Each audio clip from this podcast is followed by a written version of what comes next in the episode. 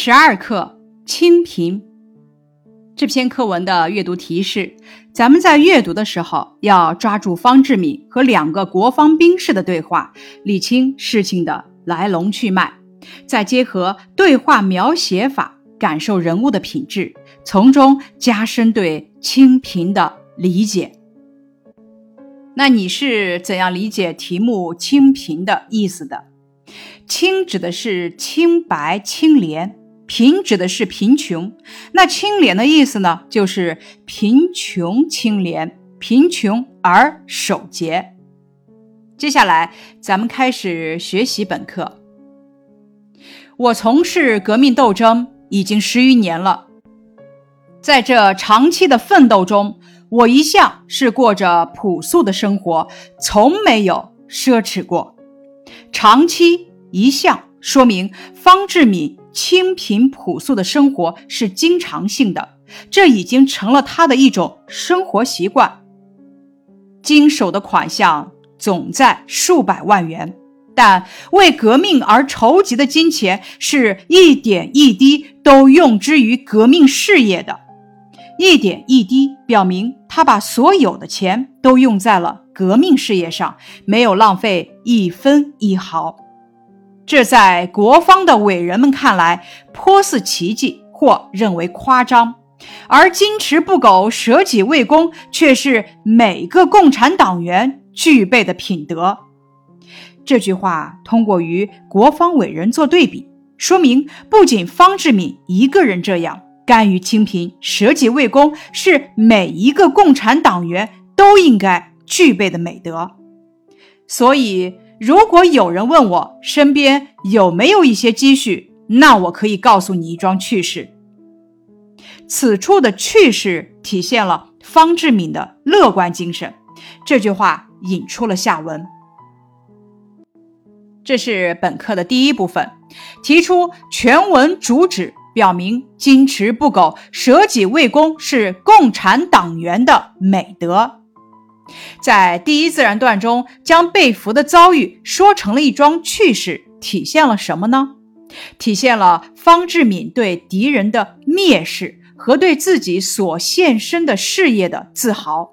从中，咱们可以看出他乐观向上的革命精神。这一自然段说明了优秀的共产党员应该要过着朴素的生活，要为革命事业着想，要有矜持不苟、舍己为公的高尚品质。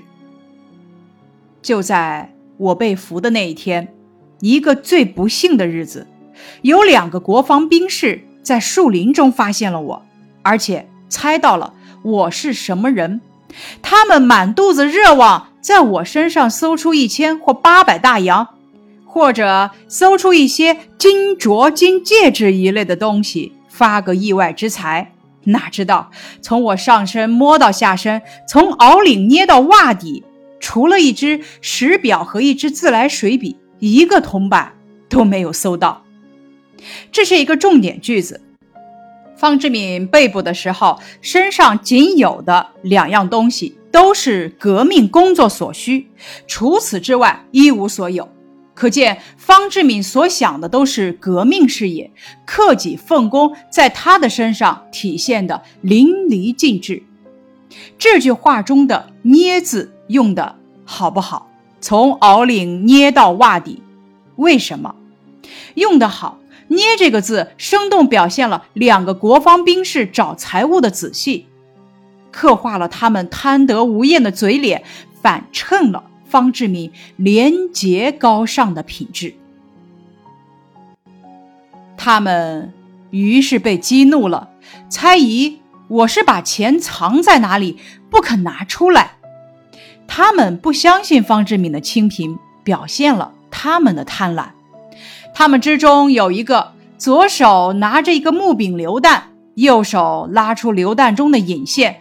双脚拉开一步，做出要抛掷的姿势，用凶恶的眼光盯着我，威吓的吼道：“威吓说明什么呢？他们急于得到钱财，用上了所有的办法。”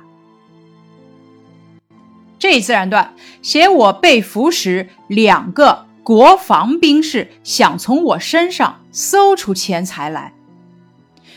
赶快将钱拿出来，不然就是一炸弹把你炸死去！哼，你不要做出那难看的样子来吧。我确实一个铜板都没有存，想从我这里发洋财是想错了。我微笑着，淡淡的说：“微笑，淡淡，写出了革命者的从容镇定。”咱们对方志敏语言和神态的描写。来体会一下方志敏当时是怎样的心理呢？方志敏微笑着，淡淡的说：“想从我这里发洋财是想错了，表现出方志敏泰然自若和对敌人蔑视的心理。你骗谁？像你这样当大官的人会没有钱？拿榴弹的兵士坚决不相信。”这句话是对国防兵士的语言描写，因为这个国防兵士用看国民党大官的眼光看待方志敏，所以认为他也一定有钱，绝不会没有钱的，一定是藏在哪里。我是老出门的，骗不得我，绝不会，一定。语气坚决，说明国防兵士不相信方志敏会没有钱，侧面反映了方志敏的清贫。另一个兵士一面说，一面弓着背将我的衣角裤裆过细的捏，总期望着有新的发现。过细的捏，形象地刻画出国防兵士无比贪婪的嘴脸。这一自然段呢，写的是另一个兵士再次对方志敏进行搜身，希望有新的发现。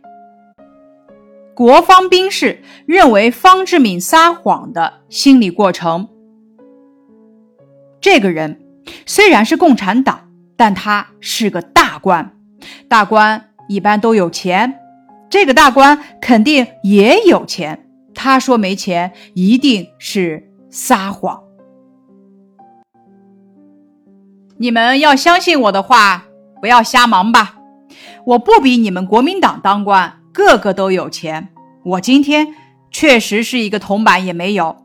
我们革命不是为着发财，不是为着发财。再次与国民党当官的人进行鲜明对比，我再次向他们解释。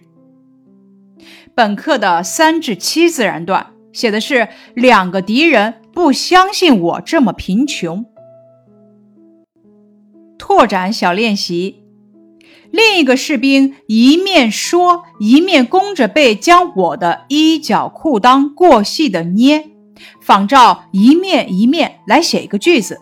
示例：工作人员一面维持现场秩序，一面安抚群众情绪。接下来，咱们开始学习本课的第八自然段。当他们确知在我身上搜不出什么的时候，也就停手不搜了。又在我藏躲的地方周围低头注目搜寻了一番，也毫无所得。他们是多么失望啊！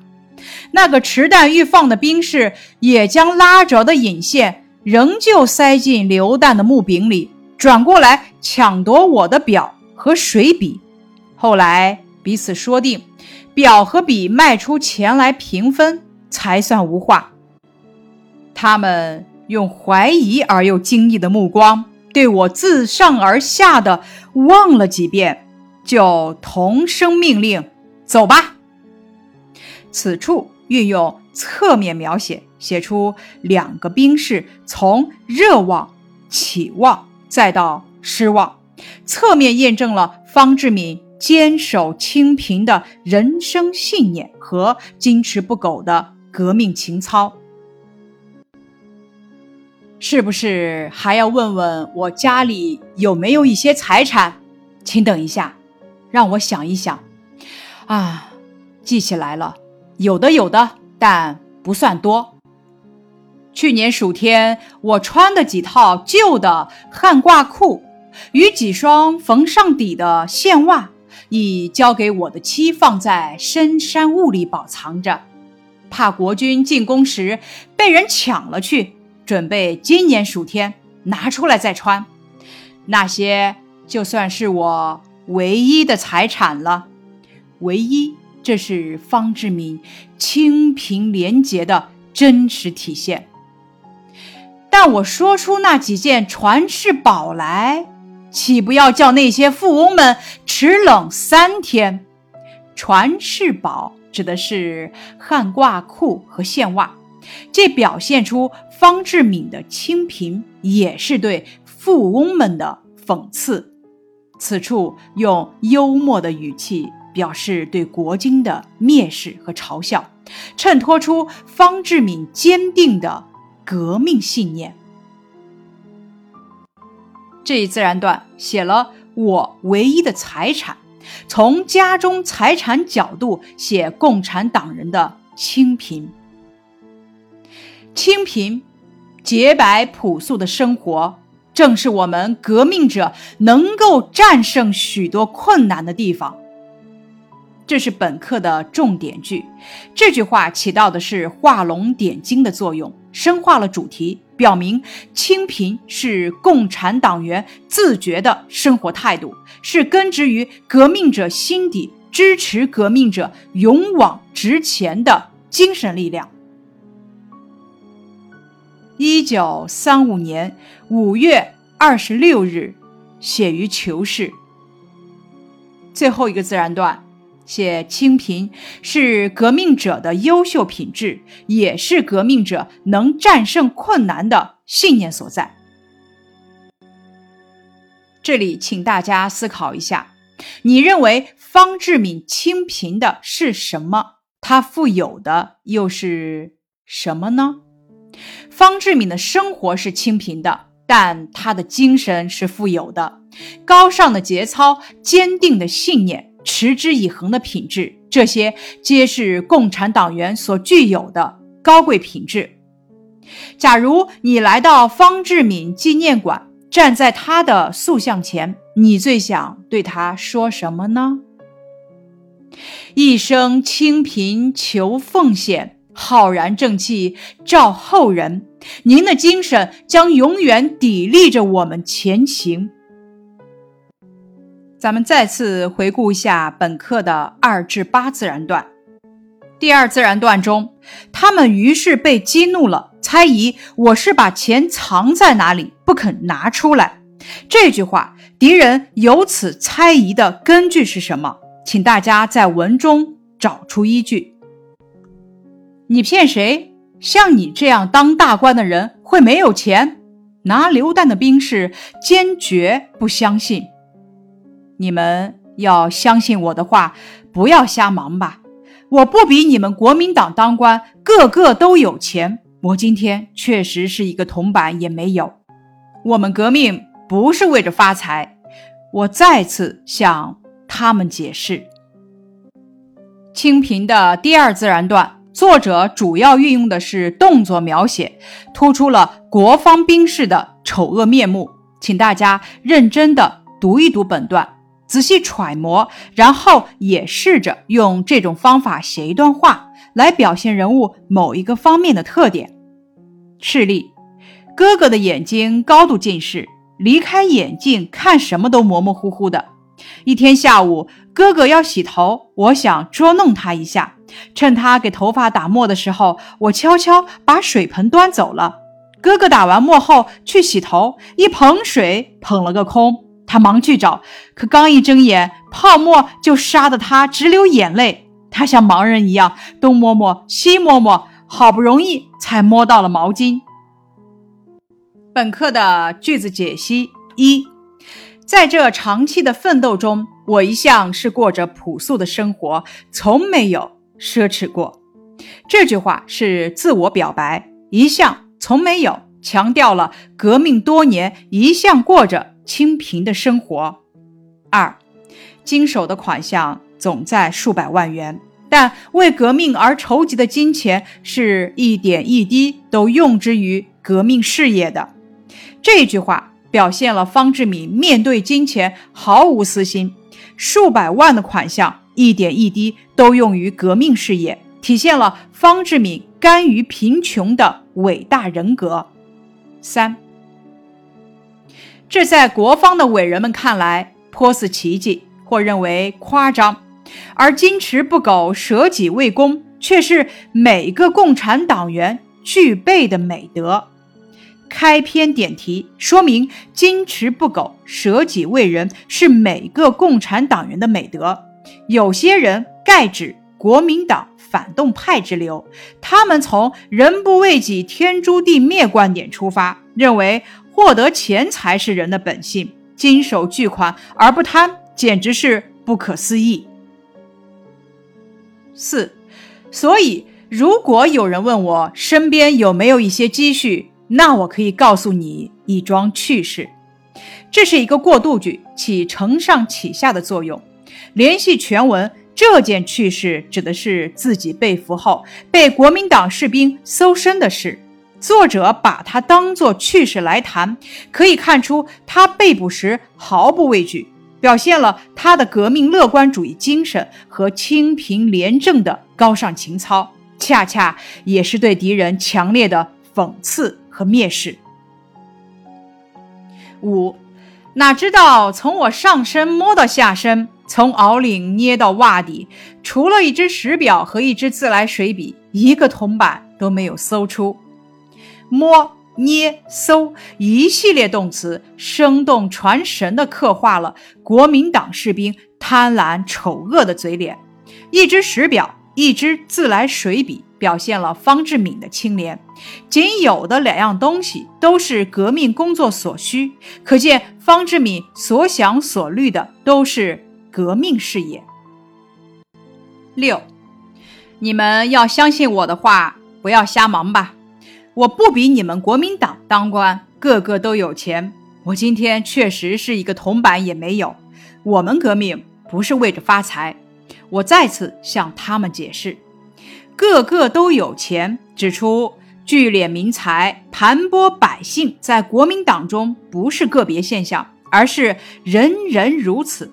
国民党军队上到下都是以发财为目的，一个铜板也没有。强调清贫，不是为着发财，阐明革命者的宗旨，不为个人谋利益，要为天下谋幸福，有力赞美了国民党员的美德。这句话把国民党官员与共产党干部加以对比，讽刺了国民党贪污腐化、聚敛民财、盘剥百姓的丑行，赞美共产党员清贫廉洁的美德。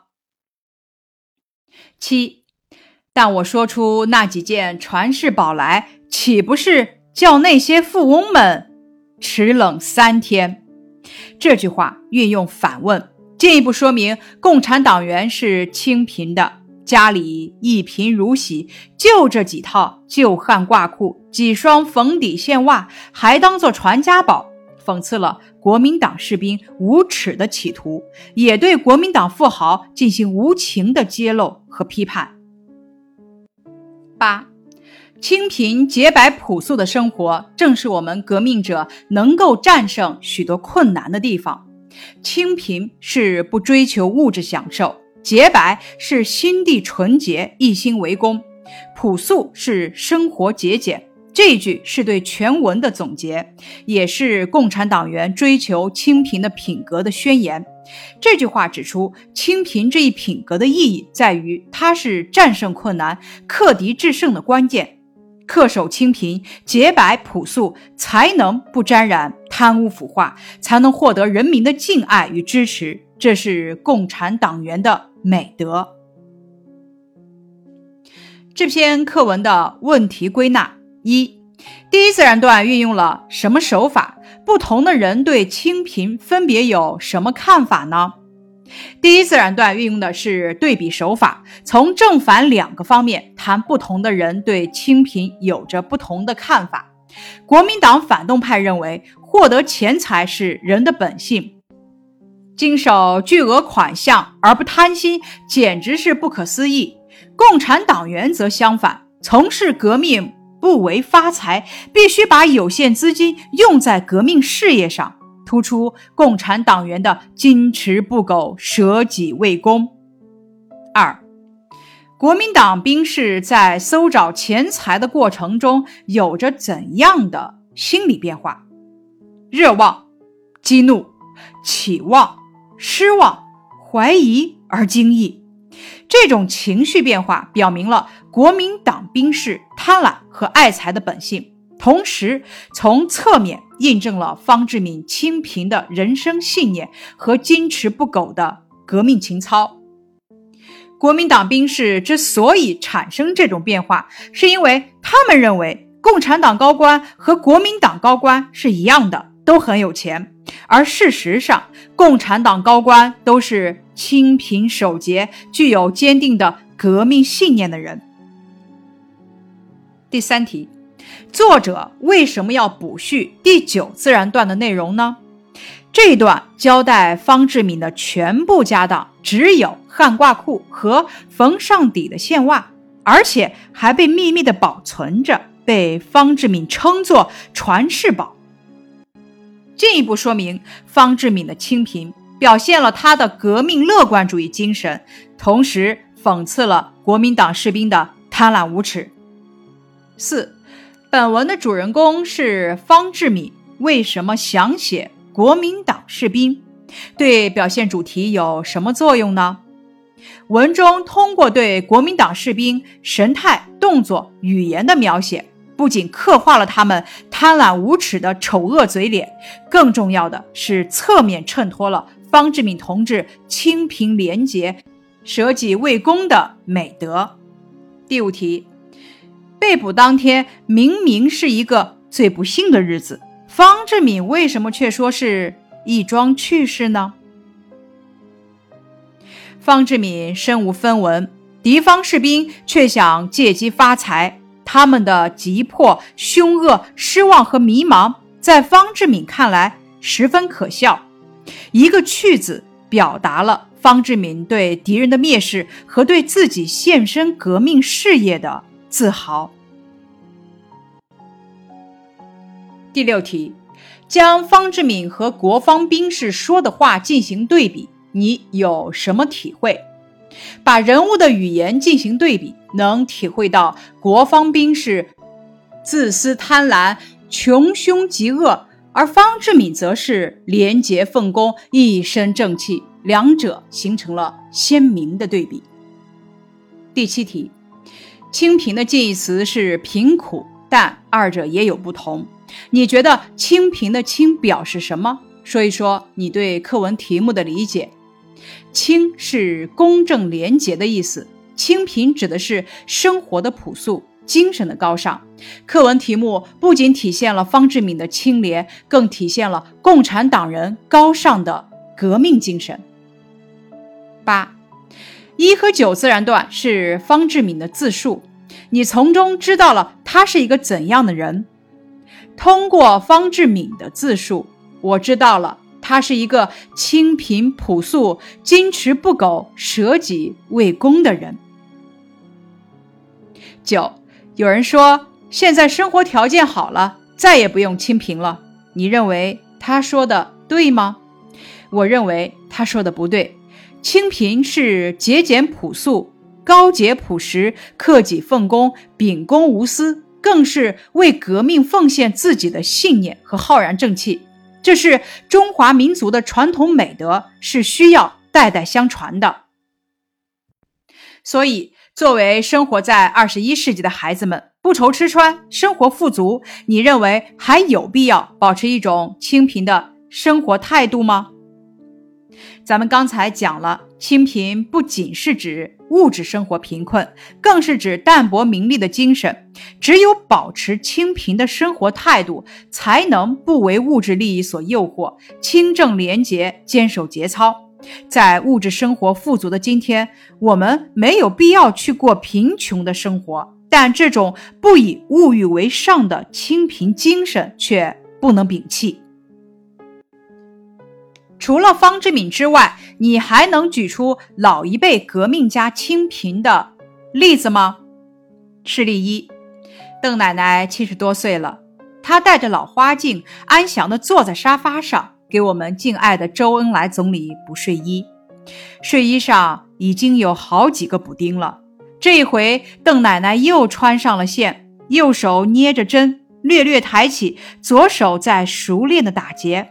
她是多么认真啊！一位年轻的护士双手捧着周总理的睡衣，望着补丁上又匀又细的针脚，眼睛湿润了。